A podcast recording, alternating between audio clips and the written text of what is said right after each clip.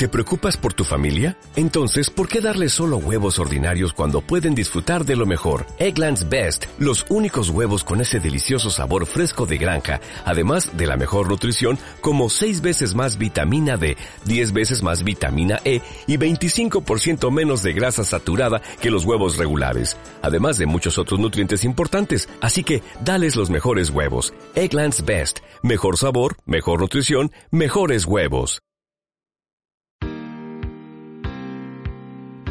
Estás escuchando FBT Podcast, la filosofía de los viajes en el tiempo.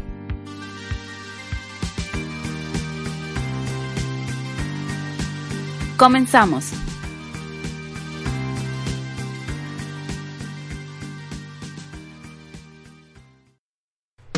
Hola a todos los que nos están escuchando, mi nombre es Abraham González y bienvenidos una vez más a este podcast llamado La Filosofía de los Viajes en el Tiempo, un podcast avalado por Ventures porque él en una- alguna ocasión me mandó un mensaje y me dijo que le gustaba mucho mi podcast y eso fue antes de bloquearme sin ningún motivo.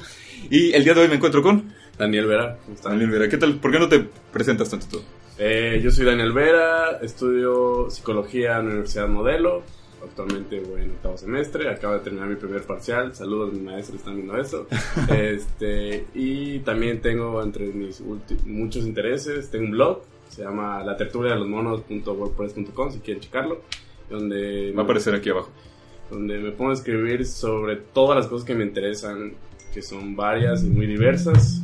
Eh, si les late por ahí, chequen. Vale, les voy a dejar el link abajo. Eh, ¿Te gusta el cine? Me encanta Eh, el cine. Eso ya lo sabía, pero igual es bueno que te lo pregunte. ¿Y viste la última entrega de los Oscars?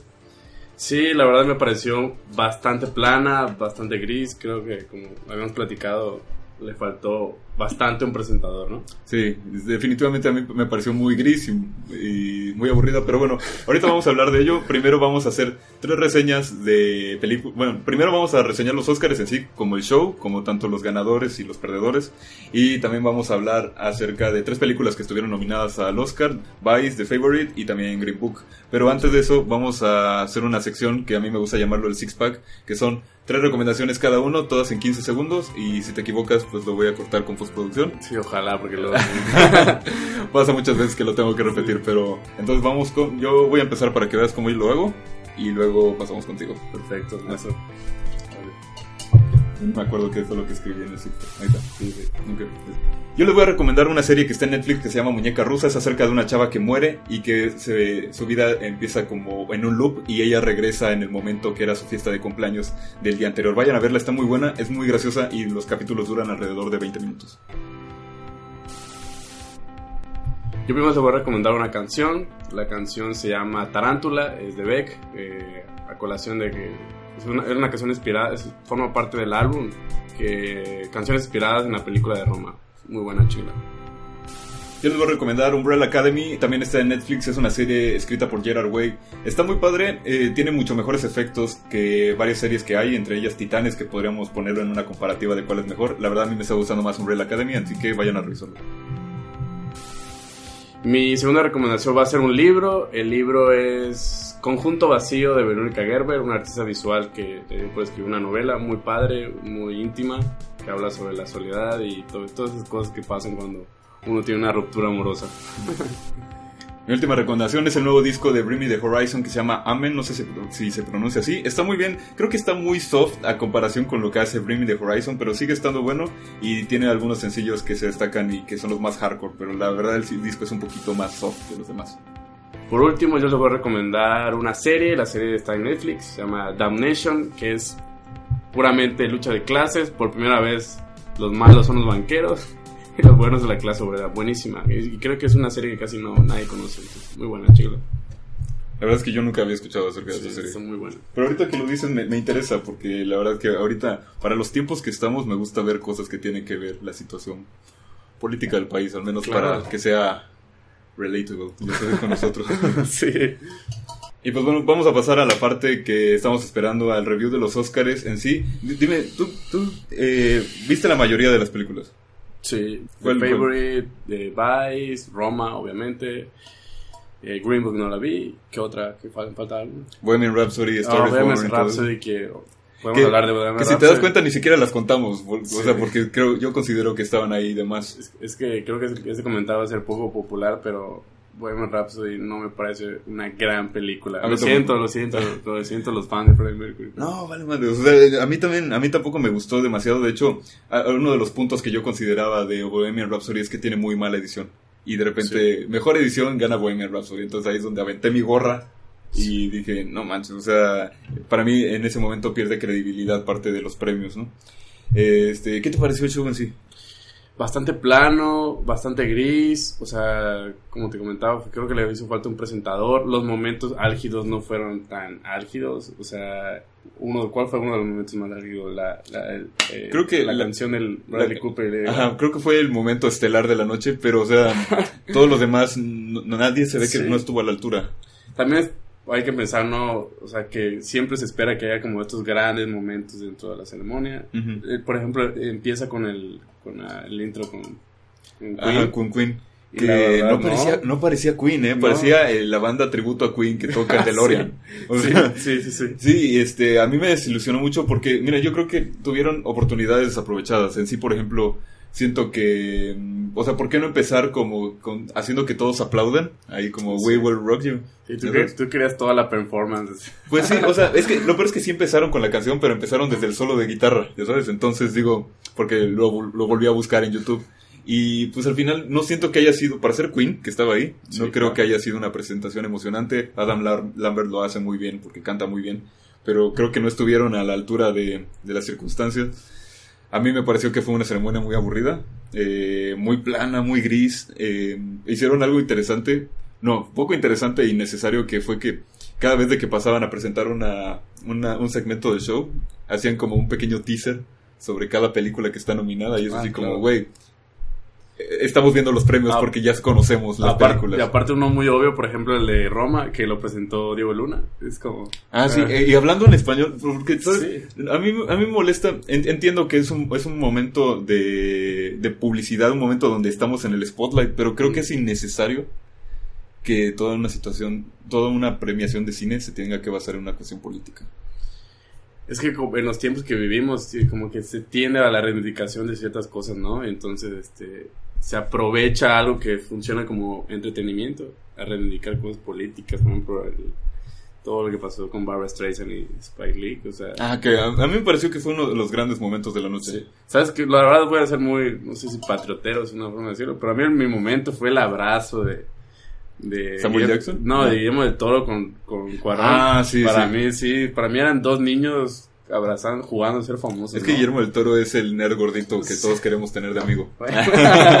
pero ponerlo así. Sí, pero efectivamente, sí, fue, fue un gran momento, pero en general yo siento que la ceremonia estuvo muy poco, muy poco emocionante, no tuvo un momento cumbre ni nada. Claro. Eh, La canción, la verdad, para mí, por ejemplo, la, la interpretación de Lady Gaga y Bradley Cooper bastante flojita, eh. sobre todo Bradley Cooper. O sea, editado y el estudio suena bien, pero ya en vivo como que... ¿Sí te pareció que no dio la no, talla? No, no, no. a, a- a mí la, la verdad me dio igual. Este, Lady Gaga lo hizo bien, Sí. pero sí, creo que hay, mo- hay momentos más inolvidables, más más recordables de eh, otras ocasiones y en especial como que la gente se me hace que ellos iban por, para el meme, ¿no? Sí. O sea, como que los dos se prestaron Sí. para el meme al final de cuentas. Sí, hay una cantidad exorbitante de memes en relación a Lady Gaga y, y Bradley Cooper que son pareja, no son pareja. La verdad me, me tiene sin cuidado, pero creo que, que vi bastante discusión en redes sobre eso. La gente estaba muy preocupada por eso. Este, y pues bueno, eh, a mí me parece que también, a pesar de todo, fue una premiación que fue políticamente correcta donde se repartieron los premios. Se repartió. Cuando hemos visto otros años donde casi todos los gana la que se lo merece, por un decir. A mí me daba risa cuando fue hace dos años, tres años que ganó Mad Max. Que Mad Max se llevó como seis premios. Sí, sí, sí. Y realmente es porque se lo merecía. Aquí me parece de que cada una, creo que todos se fueron con las manos llenas. O sea, creo que, por ejemplo, como ya le habían entregado al mejor película extranjera a Roma, ya no se quisieron ver tan... Quisieron repartir, se quisieron ver muy equitativos, no sé, pero... No sé. La verdad, a mí el Roma merecía también la mejor película. cuando- justo cuando ganó película internacional, yo dije, ya no se lo van a dar. Ya no se lo van a dar. Porque es una cuestión de que, ah, bueno, pues le damos el extranjera, pero la otra le vamos a dar solo una película americana. O sea, es como si estos terminaran siendo políticamente incor- eh, correctos. Correctos, Ujú. no incorrectos. Y lo Correctos. políticamente correcto es aburrido. Demasiado. Entonces, este, vamos a recapitular nada más, este, quiénes fueron los que ganaron. A mí me parece primero un gran insulto que la película que está en peor calificación haya sido la gran ganadora de la noche. En este caso fue Bohemian Rhapsody que se llevó un total de cuatro premios y si lo quieren ver tiene un 67% en Rotten Tomatoes y las demás están arriba del 80%, ¿no? ¿Qué fue lo que no te gustó de Bohemian Rhapsody? O sea, creo que Bohemian Rhapsody es una película, una biopic. Y ya, pero no es un gran drama tampoco. La interpretación de Rami Malek es como, ajá, sí está bien, está imitando a Freddie Mercury, pero hasta ahí. Por ejemplo, una escena en particular, la, la escena cuando llega Freddie, está organizando su fiesta y entra así, Ajá. entrada triunfal, donde todos parece que están tomando pau pau y Ajá, sí. son como muy light, pues si investigas un poco, sabes que esas fiestas como que están un poco fuertes, Sí. ¿no? De hecho, este, a, mí, a mí me pareció que, que es que trataron muy bien a Freddie Mercury en esa Sí. película. Freddie Mercury no pudo quedar mal en esa película, Sí. ¿y eso es? No, Y pero, hasta los, pero hasta los, o sea, los demás eh, miembros de la banda, o sea, cuando está, ocurre la fiesta, llega un momento, ah, ya nos vamos, y Sí, van con sí. todos con sus Sí, esposos. puta. No, sí, y de hecho, a mí me da risa, hay una parte que hablan de la drogadicción de Freddie Mercury y dice, ¿qué es eso? Y una bolsita de coca en la mesa y yo digo, ay, güey, sí. no mames. Entonces, a mí me parece que es una película súper ramplona, súper Sí. súper familiar para quedar bien y para que nadie se ofenda y creo que no es la intensidad que necesitaba una biopic. Biopic O sea, no hay ningún drama, no hay ninguna profundización en la vida, de, en las motivaciones de Freddie Mercury, la verdad que no. Y este, o sea, es una buena película para que la gente que no conocía a Queen lo conociera y todo el mundo eh, aplaudiera. En, en- Y se en- emociona. y No, se de hecho, yo, yo pienso que es una película para los fans de Queen. Porque, por ejemplo, eh, yo creo que. Y, o sea, esta película debería de funcionar para una persona que no conoce a Queen. Ajá. Entonces, por ejemplo, si, si lo llevas a una persona a una isla desierta, la película y que no conoce a No, Queen, le debería de funcionar. Sí, Pero la película ya intuye que Queen es grande. sí. Y te lo empiezan a contar a partir de ello. Y eso Sí, que a no sí. me gustó. El discurso estuvo bastante bien, ¿eh? ¿De qué? ¿De? Sí, o sea, Me gustó lo que dijo. O sea, me- o sea, estuvo bastante bien, pero el discurso pues, no, no tiene nada que ver con la película, entonces muy chido su, su discurso, pero no, Bohemian Rhapsody no.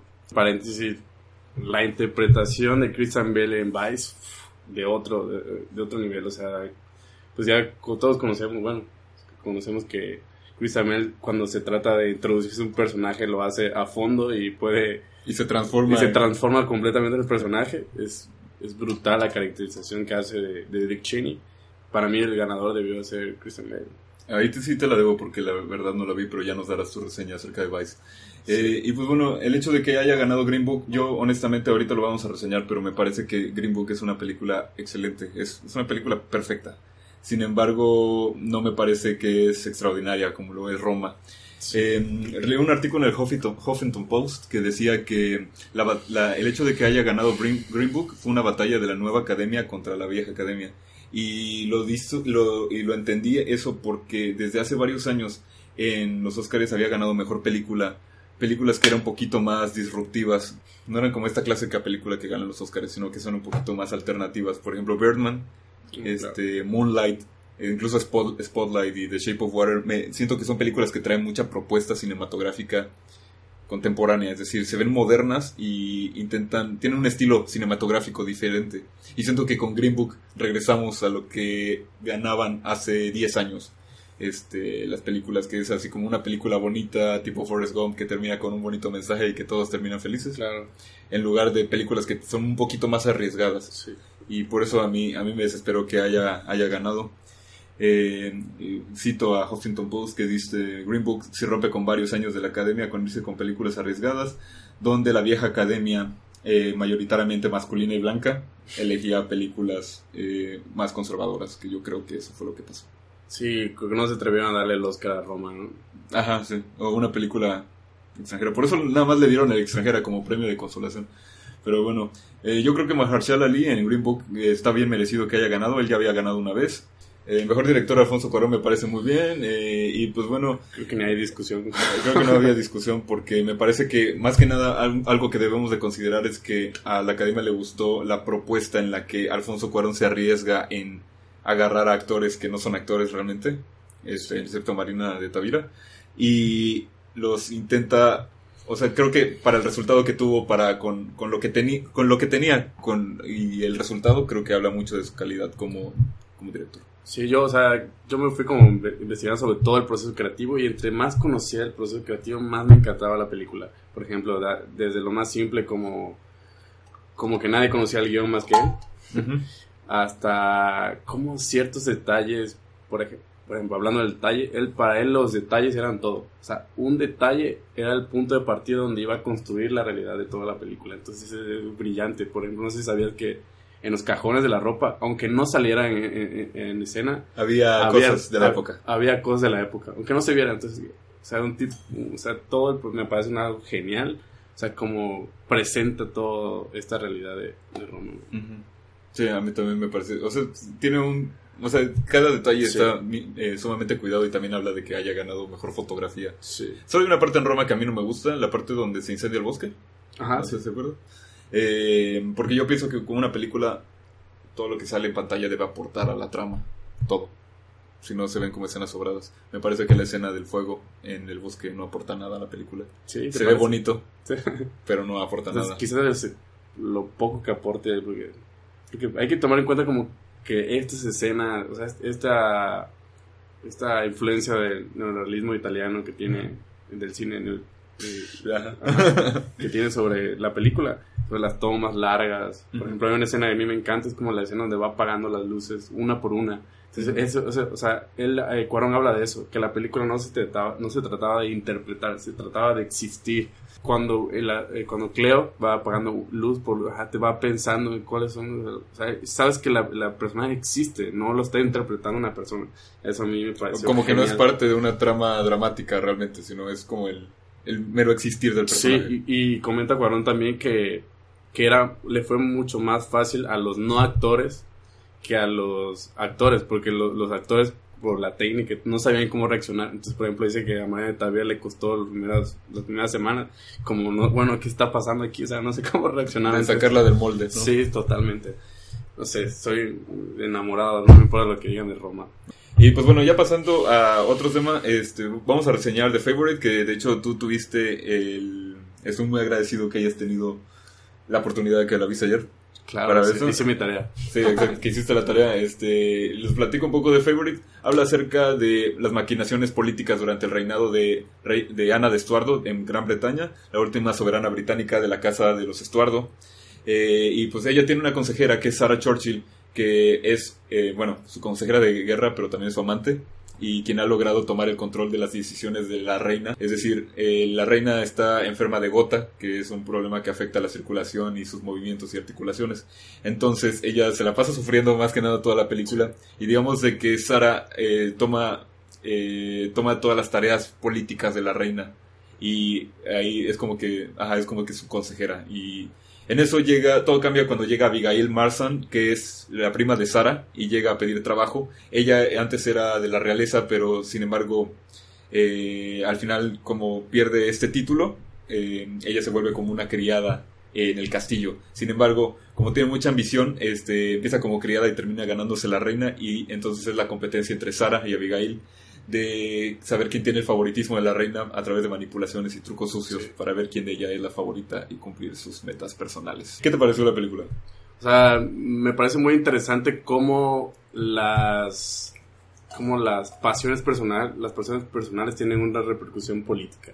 O sea, cómo la política se ve influenciada por todo esto, ¿no?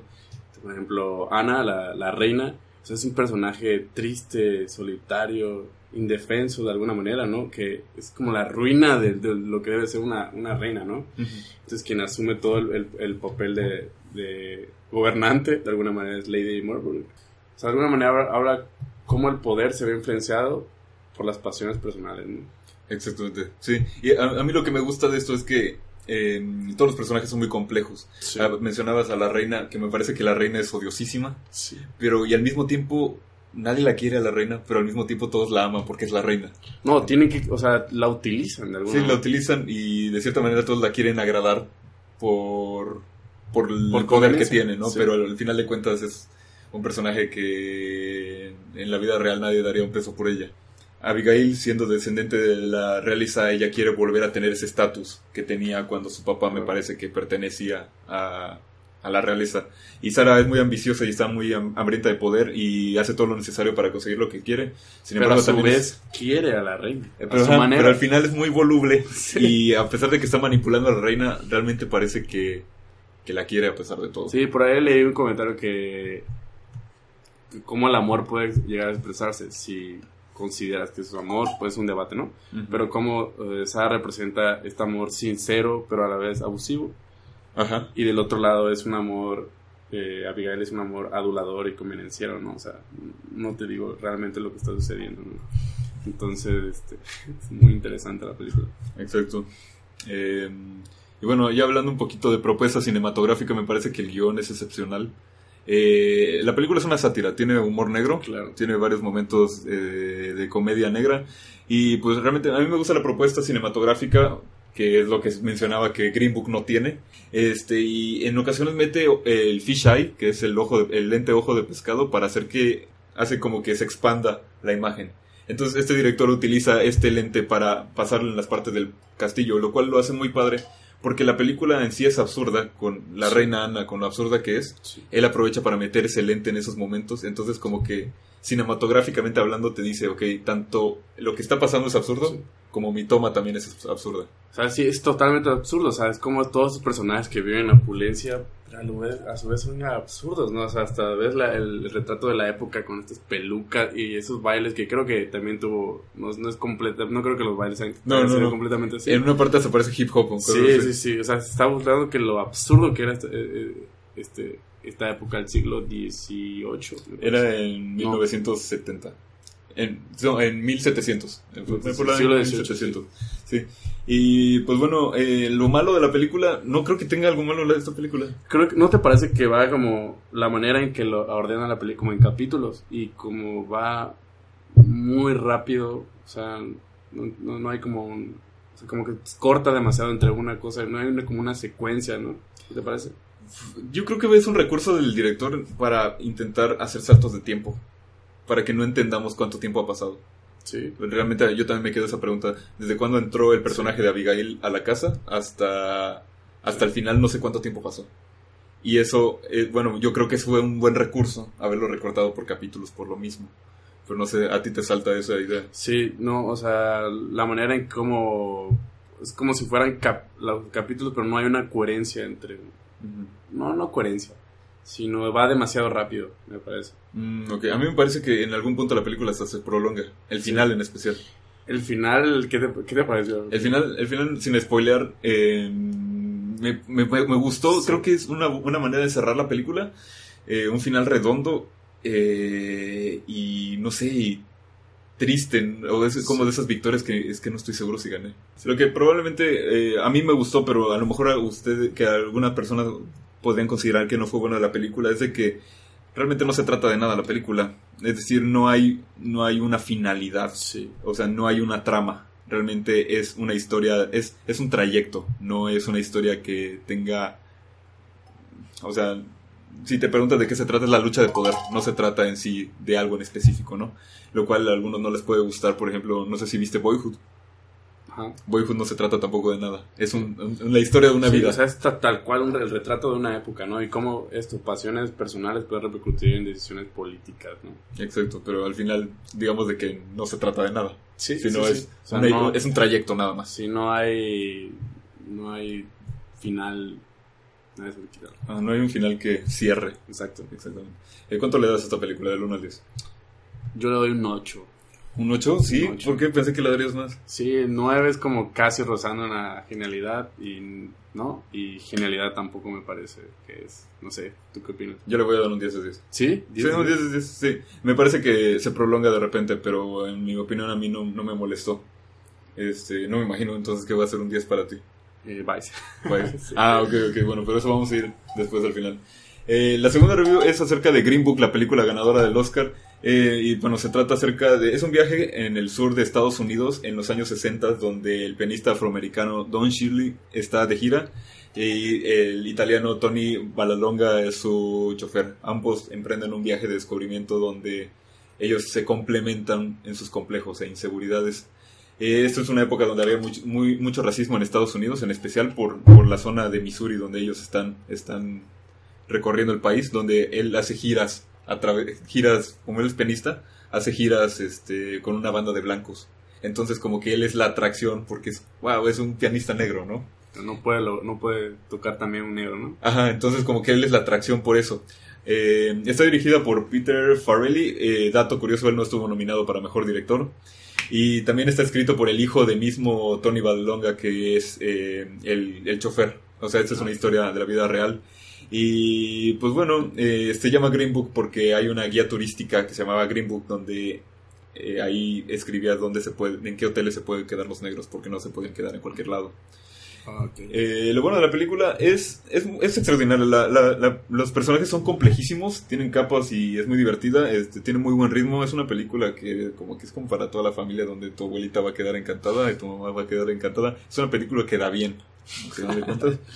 Eh, la escenografía es buena, está bien retratada la época. A la mitad de la película hay un giro de 360 grados eh, donde dice el problema de Don Shirley, que es el, el- pianista afroamericano, es que ha sido un negro privilegiado en todos los sentidos. Entonces, como es, como ha tenido muchos privilegios, él, para ser negro, huye de, de su descendencia negra. Entonces, hay una parte en la película donde le dicen, este, ah, ¿te gusta Aretha Franklin? Y él, no, no sé quién es. Entonces, y él mismo se sorprende porque dicen, es que no puede ser de que no conozcas tu cultura negra. Y le preguntan, oye, ¿a ti te gusta el pollo frito? Y dice, nunca he comido pollo frito. Entonces, eh, son esa clase de cosas que dice, es que no, puede, no puedo creer de que huyas de lo que es tu cultura, es tu gente, ya sabes. Y al mismo tiempo, él le avergüenza ser negro, porque siente de que no quiere entrar en el estereotipo y no quiere que la gente lo juzgue por eso. Por eso, el personaje en negro es complejísimo y eso me gustó muchísimo. Sí, creo que sabes a quién le pasó lo mismo. Por ejemplo, Obama. Ajá. Parecía o sea, un afroamericano que siempre tenía que demostrar que no era afroamericano para que juzgaran su trabajo en función de eso. Entonces, alejarse del estereotipo de, ah, porque, o sea, seguro porque soy negro, o sea. Al mismo, al mismo tiempo yo creo que eso es una contradicción porque al final no eres representativo para tu propia Claro. gente, ¿no? Es una contradicción. Entonces, este, la película va de eso eh, y bueno, a mí me parece genial. A la mitad de la película hay un momento de ruptura donde te das cuenta de que no se trata nada más de que es negro, sino también hay otro, otra cuestión involucrada. Y hay una escena donde ellos están manejando la lluvia que me pareció completamente extraordinaria. Lo malo, no tiene ninguna propuesta cinematográfica interesante. O sea, es una película de cámara se desplaza completamente convencional, no, no hay, no tiene propuesta. Y pues al final es cliché, termina, o sea, a la mitad va a decir, creo que ya sé cómo va a acabar, y así termina justo como, como piensas de que va a acabar. Y pues bueno, al final de cuentas funciona porque me, me parece que no podía terminar de otra manera. Em, hay ciertos elementos en la película que me parecen que podrían podría decirse que es autorracista en los momentos cuando no intentaban que fuera racista. Entre ellos, la parte del pollo frito. Me parece que, o sea, sí querían retratar algo, querían probar un punto, pero fueron racistas tratando de probar. el tratando punto. de probar el punto. Y me parece que eso no es intencional, entonces eso sí le juzgo a la película. Y es cursi, pero en el buen sentido. Y pues bueno, me parece una película completamente redonda, bonita y que la vas a disfrutar. Y me parece que es muy buena, pero no creo que esté a la altura de Roma y no creo que esté a la altura de, de la favorita. Me parece que es una película que da bien y que para que nadie se moleste. No vamos a elegir The Favorite que Para no que tiene el. Oscar. Ajá, es una película hecha para el Oscar. Ajá, No es como The Favorite que no tiene un mensaje positivo al final. No es como Roma que sí te deja reflexionando. Esta película es una película que da bien. Entonces, a pesar de eso, eh, debo discernir y, darme cuenta que sí es una muy buena película. Sin embargo, no creo que sea mejor que las demás.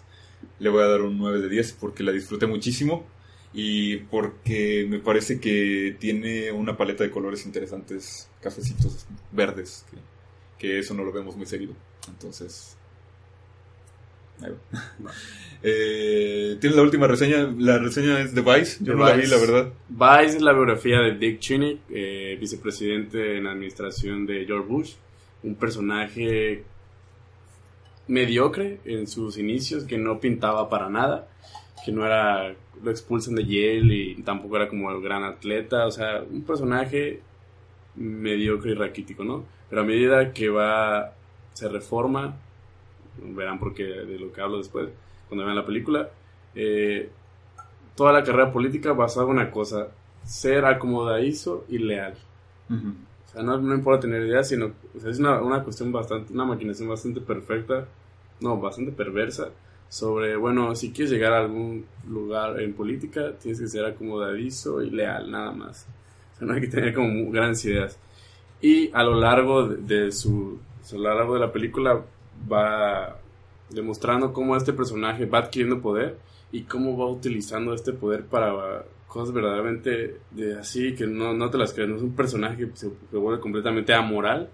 Entonces, en nombre de esta grandeza y hegemonía de Estados Unidos, puede proponer las ideas más descabelladas, como invadir un país, pero con una tranquilidad así bastante escalofriante. El final me parece soberbio. Christian Bale debió de ganar el, el Oscar, a mi parecer, la manera en otra vez lo repito, la manera en que se mete en el personaje es brutal. Y el final, o sea, es como un mensaje de, bueno, al final todas las cosas, las, las atrocidades que hice, o sea, todas las invasiones, eh, la invasión en Irak y todas esas cosas, lo hice por su bien. O sea, como es la, la, la, típica frase de el fin justifica los medios. Mm, y en nombre de esta eh, hegemonía norteamericana se, se hizo cantidad de atrocidades, ¿no? Sobre todo hasta la manipulación de los medios de comunicación.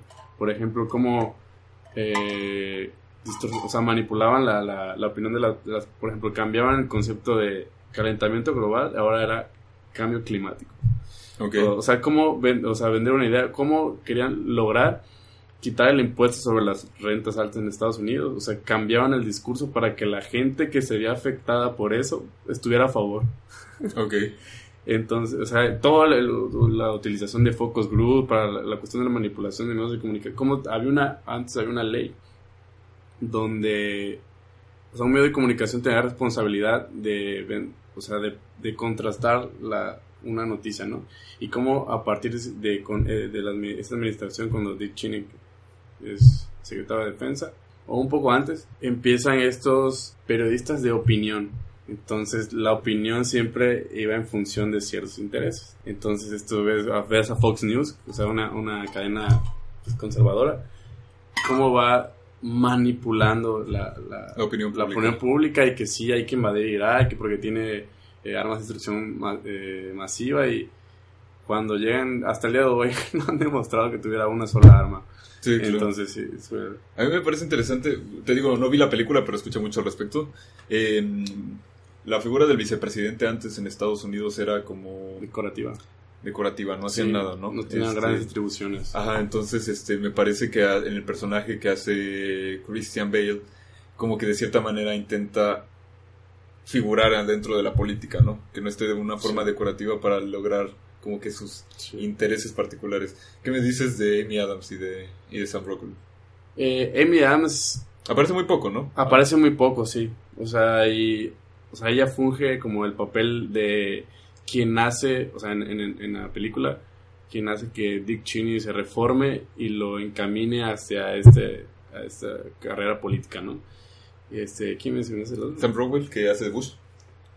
Eh, no, bastante o sea, o sea, el personaje va en función de Dick Cheney, no, no, no, no, tiene mm. grandes momentos. Y, o sea, Nada más me, da, me, me, pone a pensar en George Bush y lo, lo mal que me cae también. Mm, ok. ¿Crees que fue manipulado en la, en la trama de la película, Bush? O sea, sí, o sea, de hecho pensaban que George Bush era el hijo del expresidente, que era un tipo mediocre, que no tenía grandes posibilidades de ser presidente, logra ser presidente, pero con todo un equipo atrás.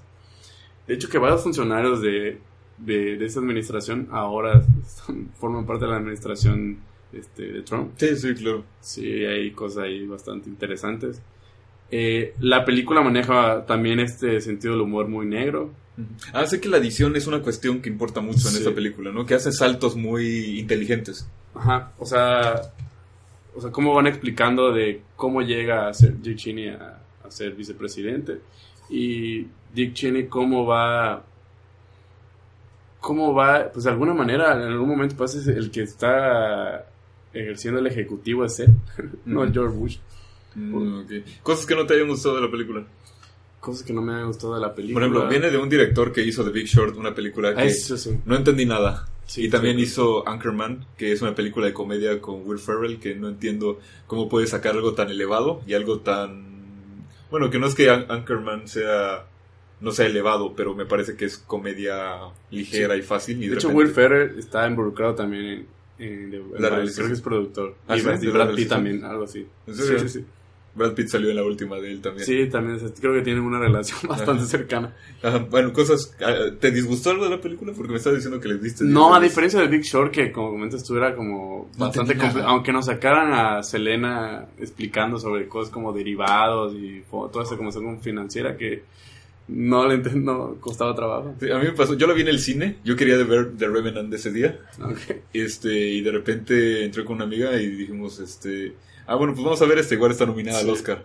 No mames, no entendí nada. Sí. No entendí nada y de repente este hay una parte donde sale Selena Gómez efectivamente y dice, bueno, como no entendieron esta cosa de la bolsa de valores, yo se los voy a explicar. Y saca ahí como unas cosas y lo empieza a explicar y me quedo así de... Es, que, es que igual no entendí. Y creo que también sale un chef y sale creo que Margot Robbie también. Y sale Margot Robbie como Margot Robbie así de que, ah, bueno, yo les voy a explicar el Ah. alza de la, de la bolsa y no sé qué. Y yo, es que igual no entendí. ¿ya Sí. sabes? Me sentí sumamente ignorante y luego de que, ah, muy, muy oscareable, no sé qué. Y yo, ay, voy a fingir de que sí entendí de qué se trató la película. Sí, era de esas películas que esperaba por, por el reparto, que fuera como muy bueno. O a lo mejor era muy buena y no la entendimos. Ajá, seguramente es más de economistas. También sale Sí. Christian Bale, me parece, ¿no? Sí, sale Christian Bell. Sí, ah, pues ya le gustó trabajar con ese director. Sí. Este, entonces, ¿eh, algo que te haya disgustado, que te haya saltado de la ¿Qué me película. ha disgustado? Que en algún momento se pasa con lo cínico. O sea, con el cinismo, de- o sea, con el, con el sentido del humor. Bueno, de por sí el, el humor americano es muy particular, pero creo que a veces se pasan con, con un poco el cinismo de, de estos tipos están haciendo lo que quieren. Claro que no me ha gustado, no sé, la verdad. No algo que no me ha gustado. O sea, tú me comentas que aquí los saltos del tiempo te parecieron. ¿Has- No, yo, no lo he visto, pero escuché que los saltos en el tiempo me- eh, estaban Sí. interesantes la forma en que está editada. De hecho, decían de que la edición debió de haber ganado esta, no Bohemian Rhapsody, que tiene una edición Pues, pésima. por, por ejemplo, en los saltos de tiempo, o sea, a veces sí, como que, ajá, tengo que vol- voltearle a ver el color del cabello a, Ah, a Christian Bale, o sea, el o sea, personaje. lo o sea, envejecen mucho durante entonces, el- o sea, salta como presente, o sea, no, no presente. Eh, Bueno, de donde comienza la historia. donde comienza la historia, ajá, como cuando ya es presente, cuando es presente y cuando es pasado. O sea, a veces yo, yo, me, yo me guiaba, por ejemplo, con el, con el, el tono del cabello de, del personaje. De hecho, a, ellos, a la academia le encantan los saltos en el tiempo y por eso ganan luego maquillaje y estilismo. Y de Sí. hecho ganó maquillaje y estilismo. Sí, creo que eh, Christian tiene una prótesis. La manera, o sea, hasta el, la manera de, ge- de, gesti- de gesticular, no, no, o sea, está impresionante. Christian Bale, fan. Lamentablemente Christian Bale ya tenía un Oscar. Sí. Entonces, Pero dije, tenía una- vamos a dárselo a Rami Malek. Pero tenía eh, mejor actor de reparto. Sí, no tenía el protagónico. Sí. No, para mí, Christian Bale. Lo siento. Chale. Es, Lo una de. Yo, yo pienso que al final de cuentas metieron estas películas que son más pop, más fresonas, como Star is Born, Claro. Bohemian Rhapsody, Black Panther no sé qué hace ahí en mejor película. Me da tristeza de que películas Sí. como por ejemplo como Hereditary, A Quiet Place, este, incluso la misma Cold War. Cold War, de hecho te iba a mencionar, es una gran película y ni... No la he visto. Sí. No la he visto, pero sé que es una gran película. También vi Now, que es la película que es la eh, libanesa. Es una película excepcional igualmente. Entonces, este, ¿qué calificación le das a Vice? 10 de 10. ¿Le vas a dar? Seguro. Ok, la tendré que ver y si no, igual lo recomiendo en el Six Pack de la próxima semana. Oye, Daniel, muchas gracias por haber estado aquí. Creo que ya hicimos más o menos como una hora de este podcast. A veces procuro que sean un poquito. Ah, mira, menos de una, menos de una hora. A veces procuro que sean un poquito más dinámicos, para, más rápido, porque luego se me alargan hasta una hora. Y les agradezco mucho que hayan estado aquí para escuchar el, episodio de hoy. Eh, ya estamos a través de iTunes, de Spotify, de Apple Podcasts y también a través de iBox. Entonces, este, ¿por qué no dejas, cuál, eh, ¿por qué no dejas aquí la entrada de tu blog?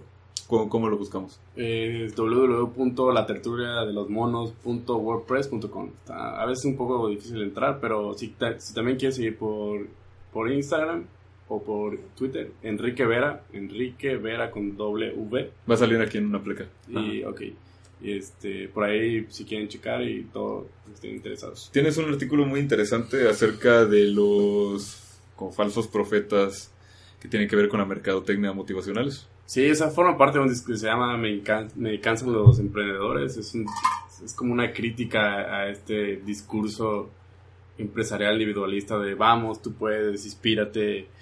Entonces, forma parte, es como el, discurso de la época, ¿no? Bastante un poco lamentable. Sí, de hecho coincido muchísimo. ¿Por qué no le dan una leída allá abajo en el blog de Daniel? A mí me parece que fue un, un buen, un buen artículo. Y pues nada, les agradezco. Eh, también te agradezco a ti, Daniel. Gracias por invitarme, Abraham. Sí, y pues nos estamos viendo a la siguiente semana. Chao. Chao. Acabas de escuchar FBT Podcast, la filosofía de los viajes en el tiempo, donde la violencia, la acción y lo irreal es lo más divertido de ver y también de escuchar. Nos escuchamos en la próxima edición.